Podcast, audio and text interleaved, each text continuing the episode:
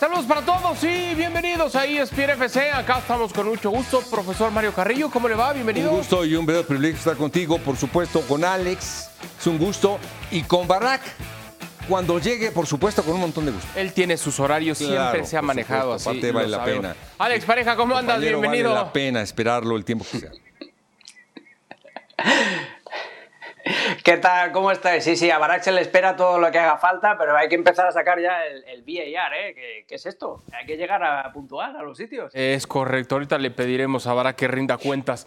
Como cuentas ha tenido que rendir el Real Madrid que recibía en la cancha del Santiago Bernabéu al Unión Berlín con toda la emoción de vivir esta experiencia de jugar en Champions, cualquier cantidad de aficionados que se daban cita en las inmediaciones allá en Madrid para ver cómo el Real Madrid sufría y en serio José Lu con este remate temprano en el partido, la pelota apenas por un costado y otra vez José Lu, otro remate más y así fueron varios, profesor. Luego este remate también aparecía Rodrigo y no llegaba el gol, Mario.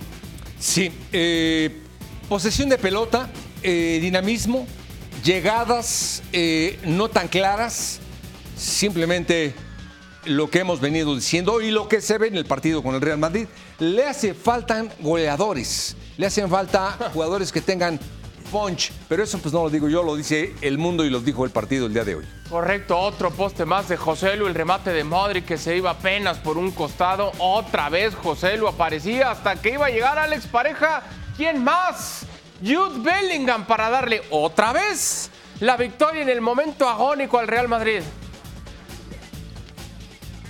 Es un gol muy parecido al que le marcó al Getafe, también en tiempo de descuento, también para darle los tres puntos, también aprovechando un rechazo. No es casualidad, es un chico inteligente que olfatea hacia dónde va a ir la jugada y al final el Madrid, de tanto insistir, de tanto insistir, se llevó el premio de los tres puntos. Bueno, yo en serio, y le quiero preguntar a Barak, ¿cómo andas Barak? Bienvenido. Entiendo la adaptación y respuesta inmediata prácticamente que tuvo Cristiano Ronaldo y antes de que vayan a, a- a volverse locos, no quiero comparar bajo ninguna circunstancia a Bellingham con Cristiano Ronaldo. Nada que ver. Lo único que sí pongo en comparación, Barak, es el resultado tan rápido entre lo que hizo Cristiano en su momento y lo que está haciendo Jude Bellingham para marcar goles importantes como el que recién veíamos, pero también para convertirse tan temprano en un prospecto y un serio candidato a ser el nuevo ídolo del Real Madrid. ¿Coincides?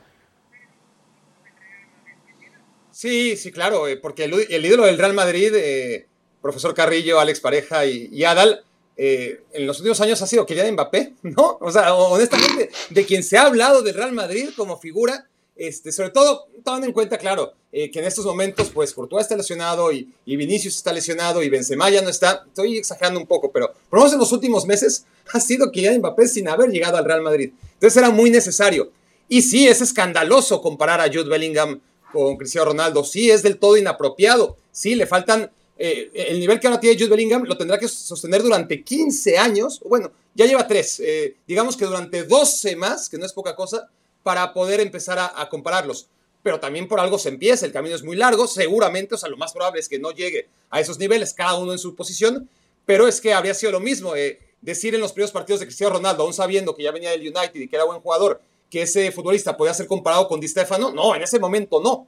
A la larga, después de muchos años, pues ya no es descabellado para nada, ¿no? Comparar a, eh, el legado de Cristiano Ronaldo con el de Alfredo Di Stefano. Entonces, tomando en cuenta, obviamente, que esto está empezando y solamente estamos comparando los cinco primeros partidos de uno y de otro, pues es válido, es válido porque ha sido un impacto increíble, porque este chico tiene lo de Cristiano Ronaldo, tiene el 90 y Ramos ese, ¿no? Este que Sí, señor. A, Sergio Ramos, pues también lo tiene Jude Bellingham en ese momento. Habla Alex de que sus goles son muy parecidos y marcan esa inteligencia que tiene. Claro, es que en el único partido del que no metió gol, que fue el fin de semana contra la Real Sociedad, tuvo otra calcada. Solo que, que Remiro la, la- la paró el portero de la Real Sociedad. Sí. Pero es tremendo. Si tuviéramos, profesor, y yo sé que las comparaciones son odiosas, pero ni modo. La pregunta es, ¿a qué futbolista del Real Madrid se te asemeja Jude Bellingham en lo que aporta, en lo que juega, en lo que ahora ya representa? Si tuvieras que compararlo con alguien, ¿con quién sería? Sí, es bien difícil tu pregunta porque dices, las comparaciones son muy feas, pero, Te las voy a hacer. pero te la voy a hacer. Pero eh, yo la verdad que se me hace injusto, pero es la posición de Zidane, por ejemplo. Es que esa, cuarto volante me encanta. Con gol, eh, llega de atrás y goleador. Zinedine Zidane creo que técnicamente es mucho más que este chico, pero este es más contundente. Es decir, tiene un peso futbolístico. Los visores, eh, felicitarlos, abrazarlos, porque la calidad de este chico, el gol que tiene, es oportuno, tiro de media distancia, cabecea, tiene todo, es muy completo. Es el más completo en la actualidad del Real Madrid, porque te iba a decir que este Real Madrid no tiene generación de fútbol de ataque, no tiene profundidad, tiene volantes que llegan, bueno, pues es el que llega y llega y hace goles. Tengo que trasladarte la pregunta, Alex, porque me interesa mucho lo que me vayas a responder. Es la misma. Se te asemeja más a quien. Yo también estoy con eso. Por eso decía, me encanta que lo pongan en la conversación a Zinedine Zidane guardando proporciones, técnica individual, trayectoria. Está empezando. Jude Bellingham llegó apenas hace 15 minutos al Real Madrid. Pero lo que está aportando, insisto, ya ves a cualquier cantidad de aficionados en los estadios, más eh, por, supuesto en el Bernabéu con su festejo, es que es muy rápido lo bien que se ha adaptado y lo bien que ha caído en el plantel, en el vestidor, con la afición, insisto, tiene un futuro tremendo, ¿eh? Y un presente espectacular. Para mí, y lo dije el sábado, el, no el sábado, no, el domingo, que jugaron el domingo, eh, contra la Real Sociedad en la retransmisión, eh, es Irán es Zidane por la posición, por la envergadura, porque son dos tipos muy altos, que parecen así más lentos, que parecen también un poco eh, torpes de pies, pero cuando les cae el balón eh, se te van por la izquierda, por la derecha, te la pisan, se te va en potencia. O sea, comparten muchas de las cualidades. Todavía no le he visto hacer a Jude Bellingham esos controles estratosféricos que hacía Zidane, que parecía que, que absorbía la pelota así con el pie pero es lo único que les queda por hacer. Además lleva la misma camiseta, Bellingham es lo que decís vosotros, tiene más llegada de momento desde esta segunda línea, propiciado también por el juego que propone el Real Madrid, que si queréis ya hablamos de ello, y después es eso, es, es la personalidad también, es la sangre fría, es el liderazgo silencioso, es, es, para mí me recuerda mucho, y lo dije el, domingo en el partido, a, a, Zinedine Zidane, y lo del juego del Madrid, además está cayendo tan bien en el Madrid porque le está dando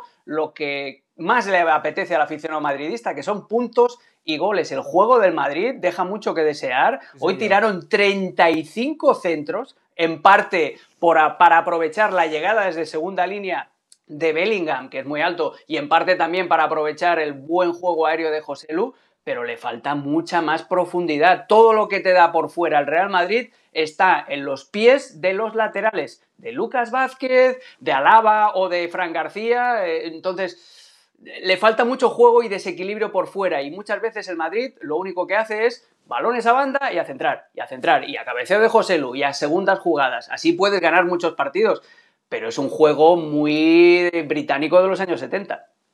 Y es que puede ser muy engañoso, que es el vaso medio lleno o medio vacío para el Real Madrid, que tiene eh, la suma total de puntos en la liga, que marcha muy bien, que en cuanto a unidades se refiere, pues está hasta arriba, que ha comenzado con tres puntos importantísimos esta edición de Champions, pero si nos vamos al funcionamiento es que tiene mucha razón lo que dice Alex, realmente el funcionamiento deja muchísimo que desear del Real Madrid. Ya no pongamos en la plática para el máximo candidato o de los máximos candidatos al título.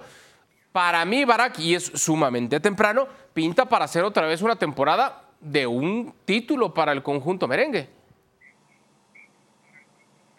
Es muy pronto porque, porque es cierto que es un equipo al que le falta funcionamiento. Y también es cierto que, sin conocer lo que pasa en otros deportes, quizás eh, existan otros fenómenos similares, pero en el fútbol, que es lo que domino o lo que quiero dominar, em, no hay otro ejemplo, un equipo que no necesite funcionar bien, o sea, que no necesite funcionamiento para cumplir sus objetivos. Y, y, y el Real Madrid de manera excepcional, no voy a decir que nunca, pero ha sido excepcional en los últimos 1, 2, 5, 10 años, que realmente ha funcionado eh, de maravilla, que, todo eh, funciona bien, que, que, el equipo tiene buenas costumbres, juegue contra quien juegue, hace 90 minutos serio, de manera consistente, partidos malos tienen todos, pero, pero eso que tienen los grandes equipos que, acaban coronándose, no lo ha tenido el Real Madrid, no lo ha necesitado, tiene, tiene esa capacidad de reinventarse en un mismo partido, ¿no? Es decir, cuando, está contra las cuerdas y sacar eh, resultados cuando todo el mundo, después de 170 minutos en un partido de ida y vuelta, o incluso más, si es que tiene tiempo extra,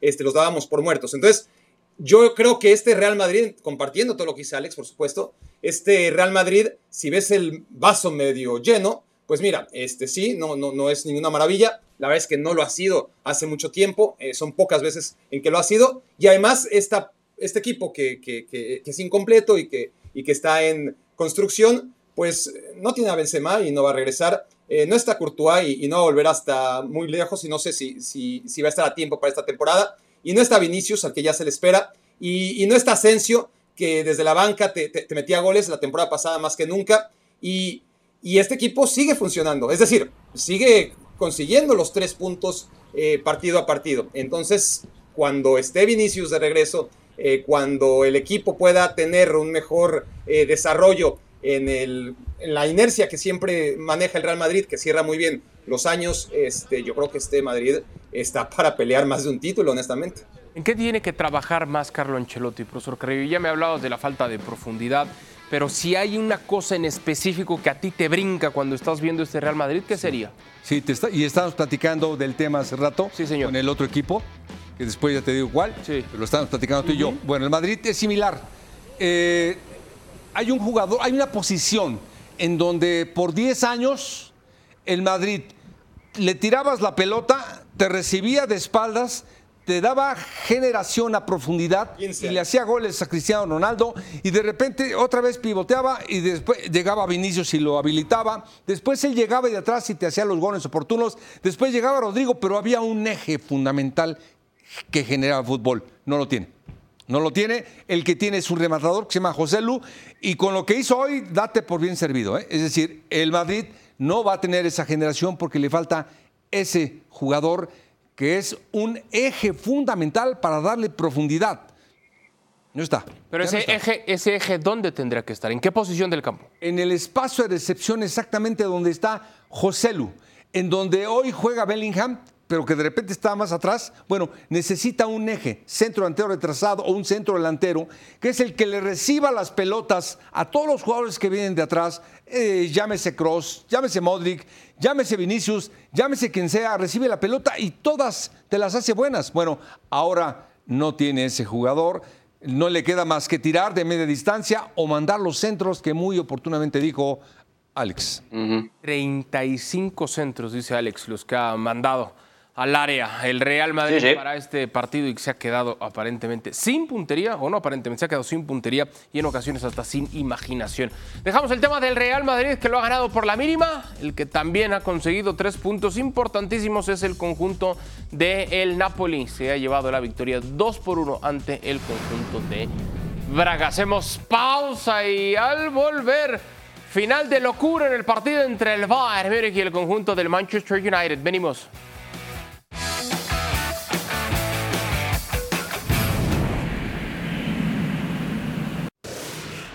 Estamos de regreso en ESPN FC. El Bayern se enfrentó al Manchester United.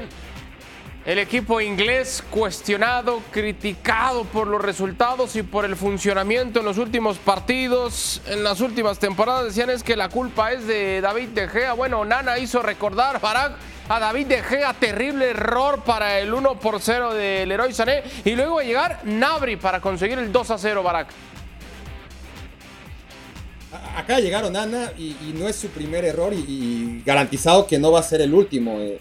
Eh, Alex Pareja y yo creo que, somos de los pocos en el barco anti-Onana, porque es un portero espectacular con unos reflejos increíbles, pero, pero es un portero muy irregular como mostró. Eh, empezó bien el United, pero a partir de ese error se desmoronó. De todas formas, el Bayern es mucho más equipo. Yo creo que era cuestión de tiempo para que ocurriera lo que vimos. acaba maquillando incluso el, marcador, ¿no? Un 4-3 espectacular. Este, y, bueno, tampoco es que el Bayern Múnich tenga eh, mucho, eh, muchos recursos en su portería y en la defensa central tiene muy buenos defensas, pero que están fallando. Un gol de riñones por parte de Casemiro, literalmente. Después vendría Alex la respuesta prácticamente inmediata de Tel para volver a darle la ventaja al cuadro local, dejando sin posibilidades ahí al guardameta. Y después otra vez, ¿no? Casemiro para poner, como dice eh, Barak, un marcador un tanto engañoso, ¿no? Es increíble, eres un medio centro defensivo, marcas dos goles en la cancha del Bayern de Múnich y te vas con una derrota. Es eh, un, partido muy insuficiente por parte del Manchester United. Em, y es lo que decía Barak. Yo os avisé eh, que, Onana era muy irregular. Y en este caso, desgraciadamente para los arqueros, el orden de los factores sí que altera el producto. Onana ha tenido unas cuantas eh, atajadas espectaculares, pero ya cuando había metido a su propio equipo en el hoyo, porque es lo que dice Barak, había arrancado bien el Manchester United, había ido a presionar, estaba haciéndole daño al Bayern de Múnich, pero a partir de ese error de Onana, todo se viene abajo y a partir de ahí sí que los bávaros se han mostrado muy, pero que muy superiores.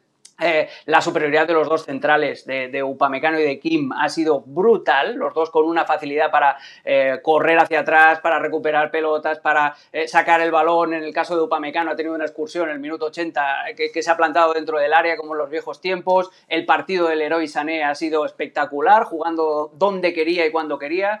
el Bayern pinta muy bien, pero el Bayern tiene el mismo problema que el United que le falta el señor de las manos, porque Sven mm. Ulrich tampoco es que sea demasiada garantía de calidad.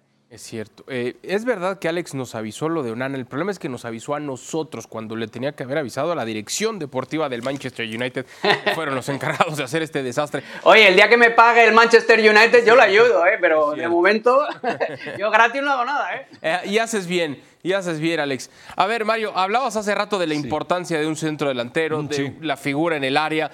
Bueno, se ha hecho de un tremendo futbolista en ese sentido el Bayern con Harry Kane. Es la pieza que faltaba desde que se fue Lewandowski. Es la pieza que levantaba para cualquier equipo, también para el otro. Pero esa función de Harry Kane, estamos hablando de temperamento, temple, recibe bien de espaldas, es goleador. Y escúchame esto, el primer tiempo ni siquiera tocaba la pelota, ni siquiera se la daban. Sané jugaba él solo.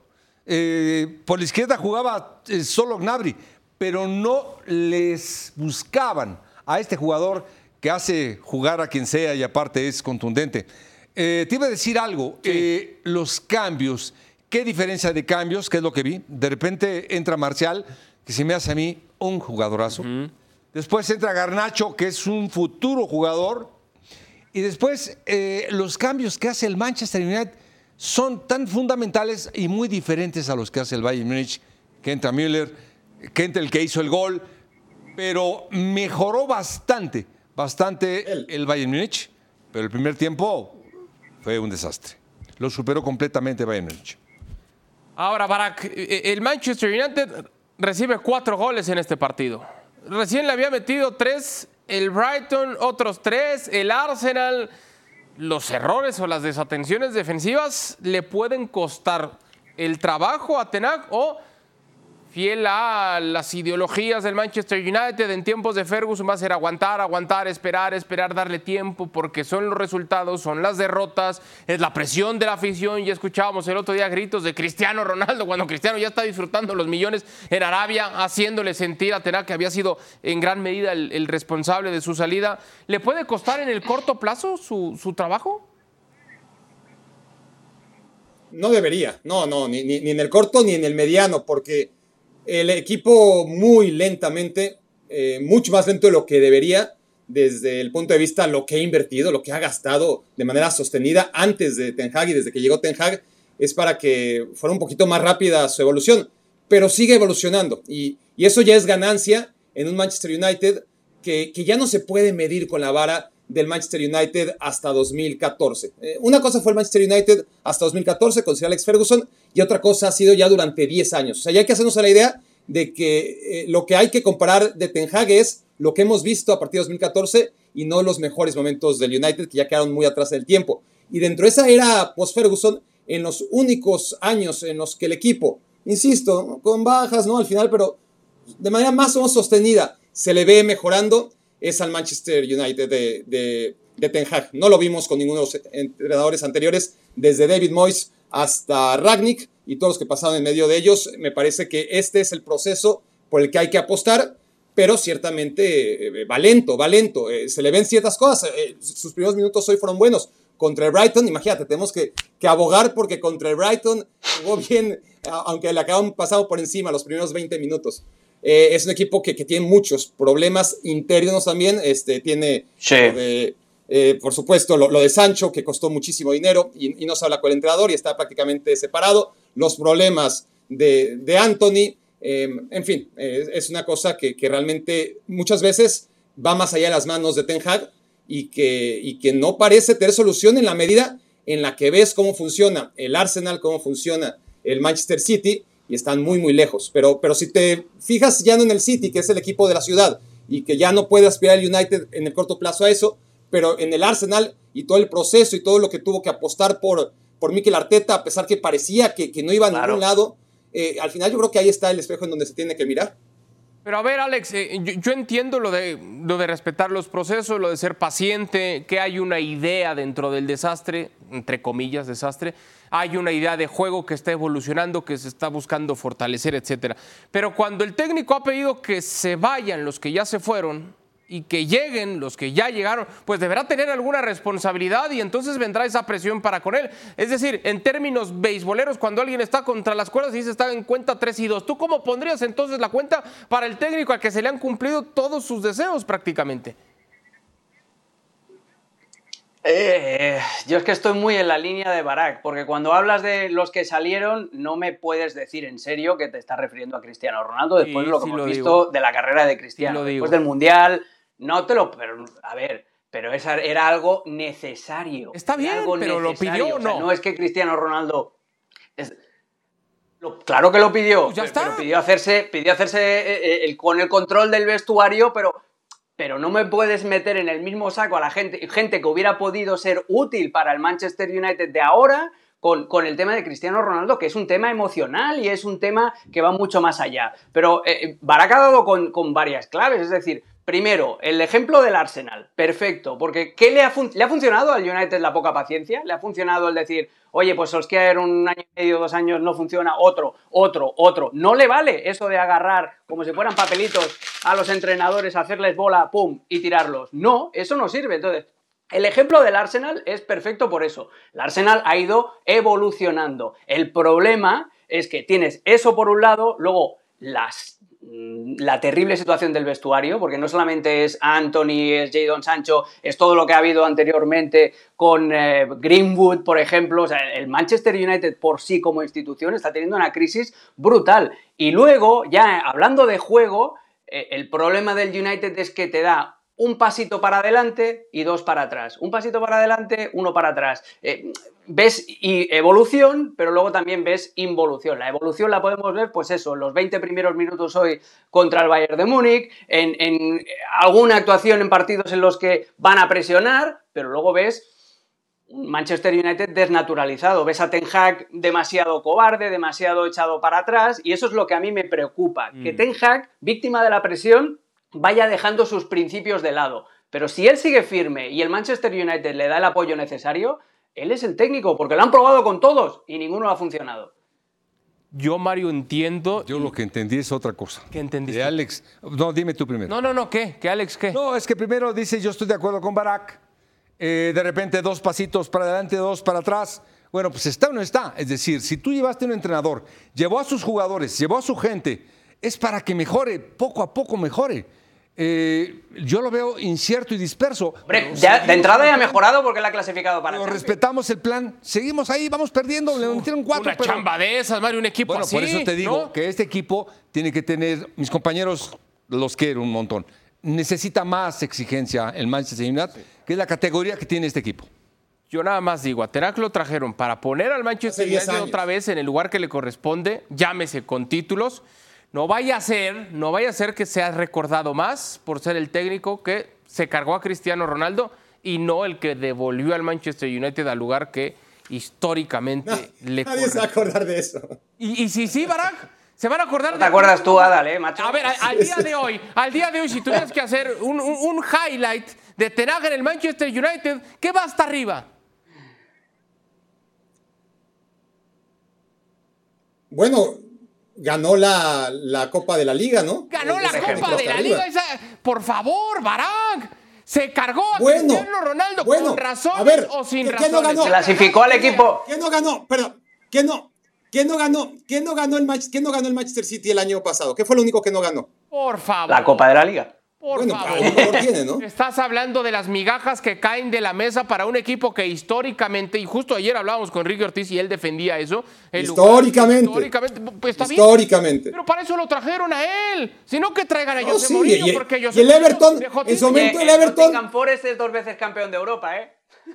El Nottingham Forest es dos veces campeón de Europa y, y, que lo recordó el otro día Guardiola tranquilamente. Y míralo dónde está. Entonces, a veces es eso, a veces pensamos que lo que nosotros hemos vivido en nuestra adolescencia es el orden natural de las cosas y que así se van a quedar secula seculorum. Y los clubes, como, como todas las entidades vivas, tienen eh, ups and downs, van hacia arriba y van hacia abajo. Y el Manchester United nos emperramos en, no, es que el United es un histórico y tiene que regresar y tal.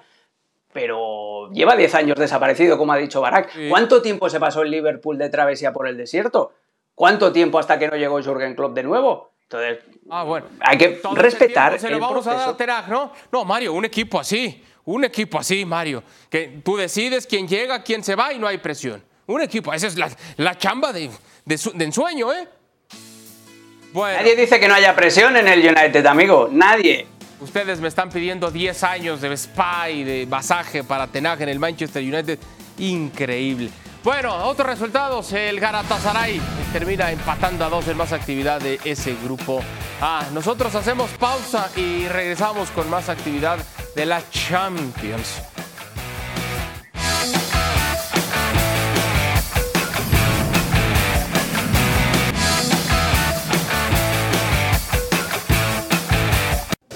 De Waltería, Spirit FC. Alex, el Inter que le puso un paseo al Milan el fin de semana, ha empatado uno por uno con la Real Sociedad. ¿Qué te pareció?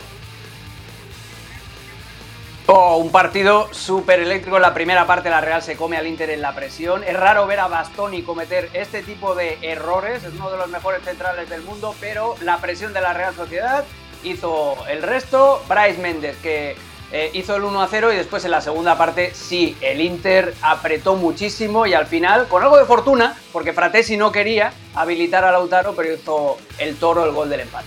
En pantalla entonces los debuts que ha tenido la Real Sociedad de San Sebastián en Champions o bien en Copa de Europa.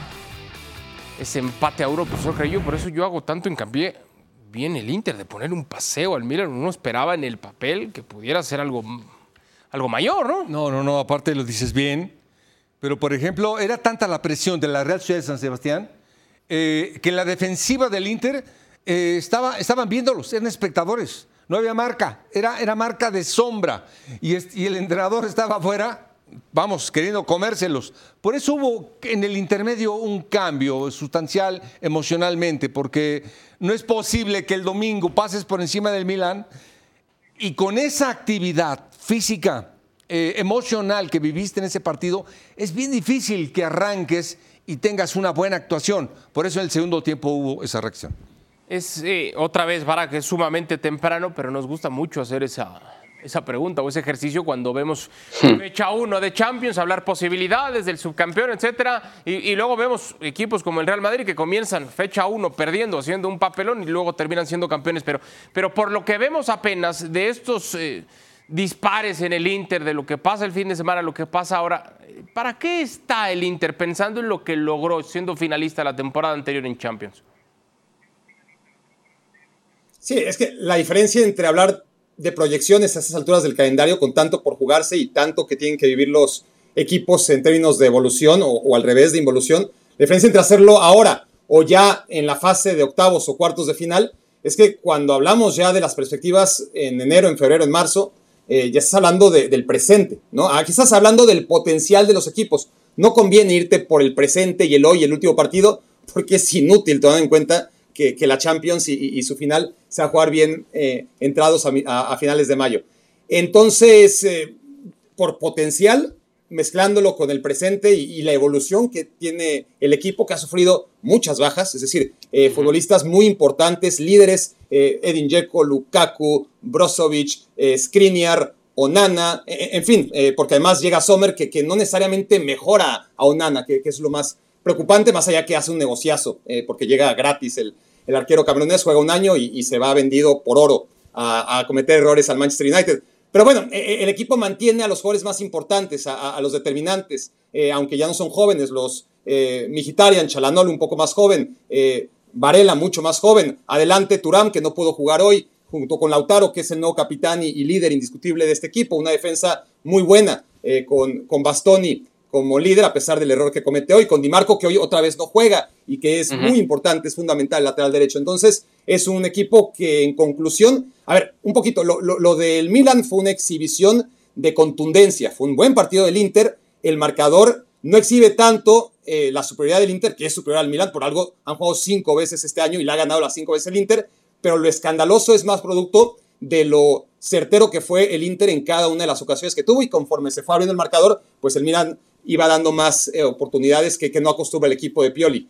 Entonces, yo sí veo al Inter en una segunda línea, eh, viendo en una primera línea evidente al, al Bayern Múnich y al Manchester City, y en una segunda donde podríamos debatir más, te pondría al Inter de Milán con el Real Madrid, que, siempre hay que ponerlo arriba del Inter en cualquier caso, pero, pero por potencial están ahí, y con el, incluso con el Paris Saint Germain, en el que muchos no creen. Yo, yo te lo pondría ahí en ese pelotón de, equipos secundarios, pero con aspiraciones. ¿Querías decir algo, Alex? No, no, no, que, estaba pensando en eso, en las en las clasificaciones que ha, puesto Barack ahora en cuanto a, aspirantes al título, yo metería también, como, como ha dicho, al, Paris Saint Germain en ese segundo grupeto. al y, al Arsenal también. Tienes a los dos escapados, eh, mm. que, son el, Manchester City y el Bayern de Múnich, y luego te llega el, pelotón así un poquito más reducido, más selecto de perseguidores, y ahí estaría el, ahí estaría el Inter. Es un equipo muy serio el Inter. Eh, la Real Sociedad no es nada fácil. Mira los problemas que le puso el otro día al Real Madrid en el Bernabéu, y este es un resultado lógico para, para, el Inter de Milán. No perder en tu estrena ante uno de tus rivales más mm, poderosos, aunque el grupo está muy igualado y es otro de los alicientes de este grupo en, concreto, pero a mí me parece un, un buen partido, sobre todo por la capacidad que ha tenido de reaccionar. En la primera parte la Real Sociedad se lo estaba comiendo vivo al Inter con la presión. Ha sido muy inteligente Simone Inzaghi sacando del, partido a Bastoni, que, había perdido totalmente la concentración por culpa de ese error. Y después eh, es eso, es la capacidad que tiene el Inter de seguir, de pelear. Eh, la expulsión de Varela, eh, llega Fratesi y te cumple prácticamente lo mismo. Fratesi y Varela, a la que empiecen a jugar juntos, va a ser como tener a dos demonios de Tasmania dentro de la cancha. O sea, dos pequeños Gabis por ahí dando, dando vueltas. Son dos interiores con muchísima energía. Yo el Inter, además, Dumfries ha hecho buen partido también. Yo, el Inter mm, me da buenas sensaciones a pesar de haber empatado hoy. Bueno, pues entonces así está el Inter, un equipo con posibilidades, por supuesto, de trascender y llegar lejos. Dejamos el tema del subcampeón de la Champions. Repasamos así entonces la victoria del Salzburg 2 por 0 ante el conjunto de el Benfica. Así entonces la situación en el grupo D. En el grupo B, el Arsenal, el profesor Mario Carrillo, vaya paseo al PSV Eindhoven 4 por 0. Todavía se dio el lujo de poner a sus mejores jugadores Dos extremos bien abiertos, el centro delantero que siempre ha jugado, el cuadro de lujo, el PCB en verdad desconocido. Desconocido, eh, no supe quién jugó hasta el minuto 69. Entró el Chucky Lozano, ya iban tres goles a cero. Este equipo tiene que mejorar un montón. Saca Trossard, Gabriel Jesús y Odegaard, los autores de los goles. Barak ciertamente nos va a ganar el corazón, no sé si a ti, a mí sí me va a ganar el corazón cuando vemos eso, ¿no? Hasta el 70 entra al terreno de juego el Chucky Lozano pensando que quizá de inicio podía haber hecho algo. Insisto, habría que ver el partido para entender que quizá ni el Chucky ni nadie más podía cambiar porque literalmente le llovió al PSV Eindhoven. Pero por lo que vimos el fin de semana, donde hay un penal y donde viene la indicación del técnico decir, no, espérate, lo va a cobrar Pepi. Y entonces el Chucky que tranquilice los gritos de la afición que piden que lo cobre porque no va a ser él. Y hoy cuando vemos la alineación y que no va de inicio, el mensaje es, eh, tendrá que ganarse ese puesto el Chucky Lozano porque al final es el nuevo y aunque se haya ido de aquí como ídolo y demás, tendrá que pelear por ese puesto. ¿Ese es el mensaje?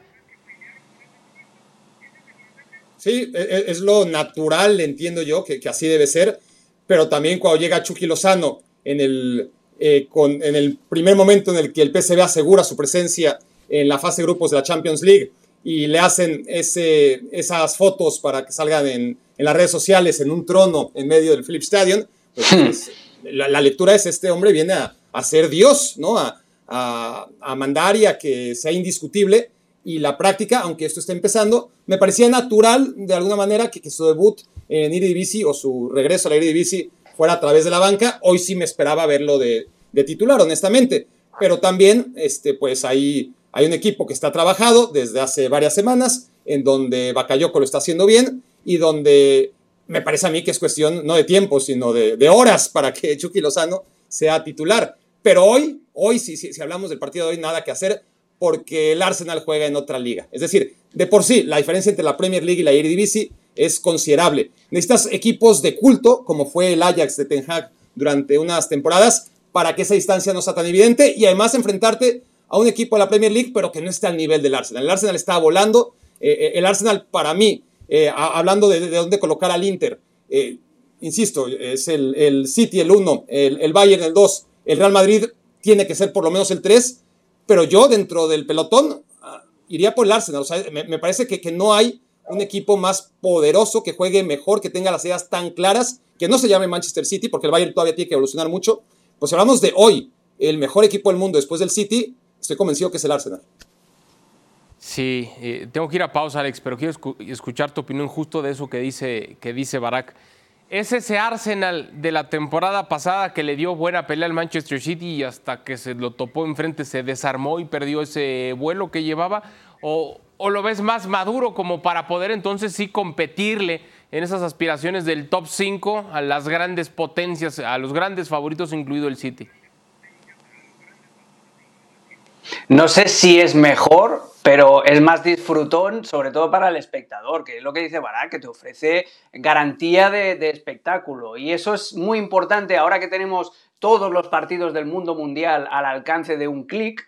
Eh, no solamente el ganar, no solamente los resultados, sino el tipo de juego que tú propones, marca la diferencia y da gusto ver jugar al, Arsenal con muchos mecanismos que reconoces en otros equipos como el City o como el Barça, con esos laterales volanteando, con los extremos siempre muy abiertos y además es un equipo extremadamente ofensivo. El centro del campo es Declan Rice y luego interior derecha Odegaard, interior izquierda eh, Kai Havertz. Que, no da una, de los dos que no da una, que no da una, pero cualquiera de los dos podría jugar incluso de delantero centro y están incrustados en el centro del campo. Es un equipo vertical, es un equipo que, combina bien. Lo de Bukayo Saka con Gabriel Jesús cada vez es, eh, hay más química. A mí me encanta ver jugar al Arsenal e insisto, esto es un valor añadido en una época en la que tienes mil partidos a tu disposición. El jugar bien tiene ese, ese, ese premio, ese reconocimiento. Eh, Arteta también le van a dar eso, ese tiempo, ¿no? Por supuesto. El profesor Carrillo. Bueno, ya se lo han dado. no, pero él sí. Hombre, le dieron proceso, le dieron proceso, amigo. claro. Ahí sí, ahí sí se las No, bueno, pues nada más fue. Llevó de punta a punta en la Premier la temporada. El Sevilla empató uno por uno con el conjunto de Lens para completar la actividad del Grupo B.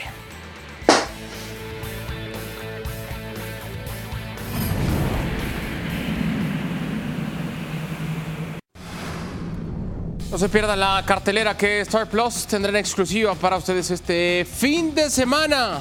Atención, arrancamos así actividad en la Serie A.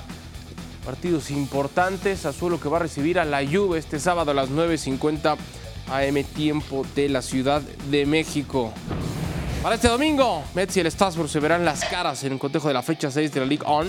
Los locales quieren seguir con la racha de cuatro partidos sin conocer la derrota en lo que va del campeonato. Este encuentro va a ser a las 4.50 AM tiempo de la Ciudad de México, así es que madrúguele. Y finalmente, Montpellier ante el Rennes. Se van a enfrentar este domingo. Los rojines no han perdido, pero registran cuatro empates tras cinco partidos, por lo que estarán buscando su segundo triunfo. Este juego poquito más tarde va a ser a las 8.50 AM tiempo de la Ciudad de México. Así que disfrútelos por la señal de Star Plus. Partidos el jueves en la Europa League, así los grupos, los enfrentamientos, los horarios. Hacemos pausa y platicamos justamente de ello.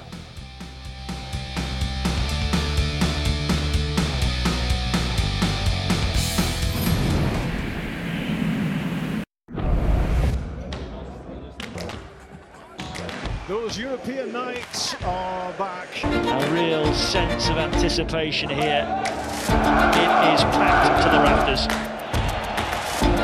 So we're almost ready to go. The noise is raucous.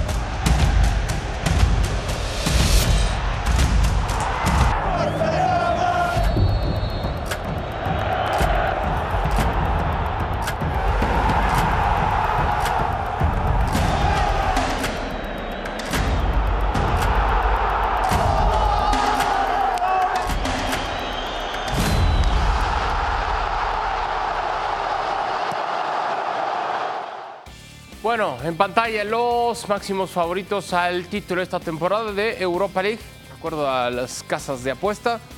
El máximo candidato, el Liverpool, luego viene el Brighton, la Roma y el conjunto del Villarreal. ¿Coincide con esto, profesor Carrillo? Fíjate que más que nunca eh, me gusta mucho lo de Liverpool. Me gusta mucho, pero eh, no es el Liverpool de otras veces. Es otro equipo, es un gran hombre, no es tan estructurado, no tiene los mismos jugadores ni la misma contundencia. Yo ahí, por ejemplo, veo un poquito mejor a Villarreal. por ¿Mejor ejemplo. Villarreal que Liverpool? Sí, sí. Bueno, yo lo veo ahí. Profesor Carrillo. Ahorita te espantaste, ahorita. Sí, me espanté. Otro me dio ahí como, sí. Lo digo, Villarreal más que Liverpool. Este Liverpool, no, pues nada más a Salah. Los demás, ahí, ¿eh? Ahí. ¿En serio? Bueno, está bien, profesor Carrillo, está bien. No, mira, Eh, aparte- Barack o Alex, ¿alguien coincide con esa afirmación del profesor Carrillo? ¿Mejor el Villarreal en estos momentos que el Liverpool? No, y en estos momentos menos. A ver, ga- ganó la Europa League recientemente, es un equipo competitivo, eh, cambio de técnico, eh, tendrá aspiraciones, me parece que, que se puede debatir si el Brighton, que juega precioso y que, y que hace milagros, eh, si va a poder sostener ese ritmo y además una vez que enfrentes a un Brighton contra un Villarreal y la experiencia que tiene uno y la que carecen otros, eh, pues ahí sí podremos discutir si, si el Brighton, que, a- que a mí me encanta y me encantaría que pudiera ganar la Europa League, está por encima de- del Villarreal. Eh, yo creo que no. La, la Roma como outsider junto al Villarreal podría analizarse. El Liverpool, estoy de acuerdo, no es lo que era, por algo está en Europa League. No, no, no estamos Claro. eh, analizando que Liverpool está para ganar la Champions League. Sí para ganar la Europa League, siempre y cuando así lo permita el PSB. ¿Y por qué el PSB? Bueno, pues porque si al PSB le da por quedar, o a, o a Lens les da por quedar segundo lugar de grupo y mandar al Sevilla a la Europa League, pues ya sabemos quién la va a ganar. ¿no? La, la- la cosa es que el Sevilla acabe tercer lugar de su grupo de Champions. A ver, a ver, Alex, eh, eh, entiendo y, y no hay muchos argumentos para debatir eso, eso último que dice Barack sobre, sobre el Sevilla. Pero, pero no es la Champions, o sea, es la Europa League y la obligación tiene que ser máxima para el Liverpool en ese sentido, ¿no? Obligación de competir, pero una vez que llegas a las semifinales eh, hay muchos factores en los que, en los que pueden influir y que van más allá de- del- fútbol. El Liverpool está obligado a eso, a ser protagonista en la Europa League y a llegar, pues te diría eso, mínimo a semifinales, pero luego también tienes que contar no solamente con el Sevilla, que comen aparte, sino con los otros equipos que acaben cayendo de Champions. El, que caiga del grupo de la muerte, del, Dortmund, Paris Saint Germain, Newcastle, Milan, pues ese también va a tener ahí un- un reflector muy importante y, grandes apuestas. Luego nos estamos olvidando eh, de, la Roma, que es finalista de- del año pasado, que es campeón de la Conference y que con Mourinho sabes que siempre va a ser una visita al dentista. Hay, hay muchas alternativas. eh, no, no solamente tenemos que pensar, ah, en los equipos de Premier por default. Sí, estoy de acuerdo en que el Liverpool tiene que ser uno de esos equipos importantes, pero Barak ha dado también con la clave en el tema del Brighton. Es un equipo tremendamente bonito de ver, pero eh, no tiene experiencia en Europa. Y la experiencia en Europa muchas veces, eh, pues como cuando éramos pequeños nosotros, la, experiencia que adquirías jugando, que era llegar a casa con las rodillas peladas y llenas de sangre, ¿no? Pues al final acabas aprendiendo. Pues yo creo que a- al Brighton todavía le quedan un par de rasguños por, eh, por hacerse antes de, de ser grande en Europa o de aspirar a hacer cosas importantes en Europa. Ahora que hablabas de José Mourinho, me acordaba de esas declaraciones recientes donde dice él no perdió la final, se sigue aferrando a toda esa polémica arbitral que estuvo en contra del conjunto de la Roma. Hablemos de mexicanos, profesor Mario Carrillo, ¿a quién le puede ir mejor con su respectivo club? Edson, Orbelín y Pizarro, Guardado, ninguno. Edson. Edson Para mí le puede ir bien. Simplemente a mí el equipo me gusta mucho. Eh, me gustaría más atrevido, West Ham. Mucho más atrevido. No es posible que juegue con tanto temor No, ante su no rival. sería.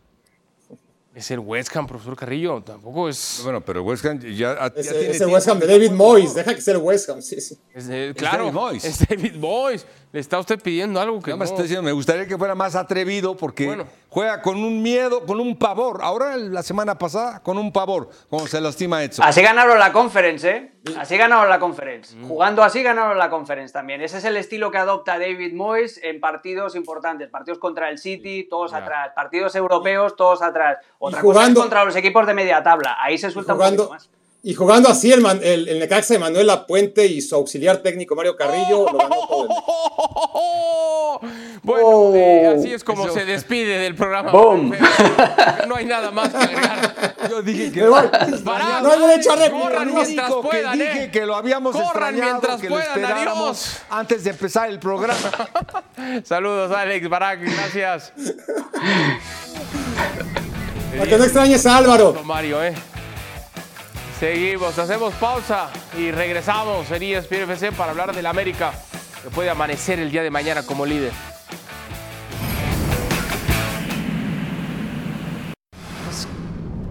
Estamos de regreso en ESPN FC, el momento preferido del profesor Mario Carrillo cuando hablamos, no, no de las Chivas, del América, profesor. Del Querétaro. Del Del Querétaro. Querétaro. Sí. Partido de la corregidora Gallos en partido que se pospuso, se estará jugando esta noche. América en caso de ganar podría amanecer como líder de la general. Sí, tiene posibilidades porque por la debilidad del rival que tiende a crecerse, Querétaro. Pero te iba a decir algo. A. Este América, que lo hacen el mejor del universo, calma porque el parámetro pasado eh, no fue muy alto, ¿eh? No, te emociones. Ay, es que el América, espérate, le ganó Guadalajara, que dio todas las ventajas que nunca he visto un Guadalajara así. Todas las ventajas le dio. Qué bueno que lo dice usted, porque lo digo yo, ya es que Adal No, es de las chivas y ya sabes No, no, cómo no, son, yo te lo digo porque yo admiro a la América, pero es para tanto.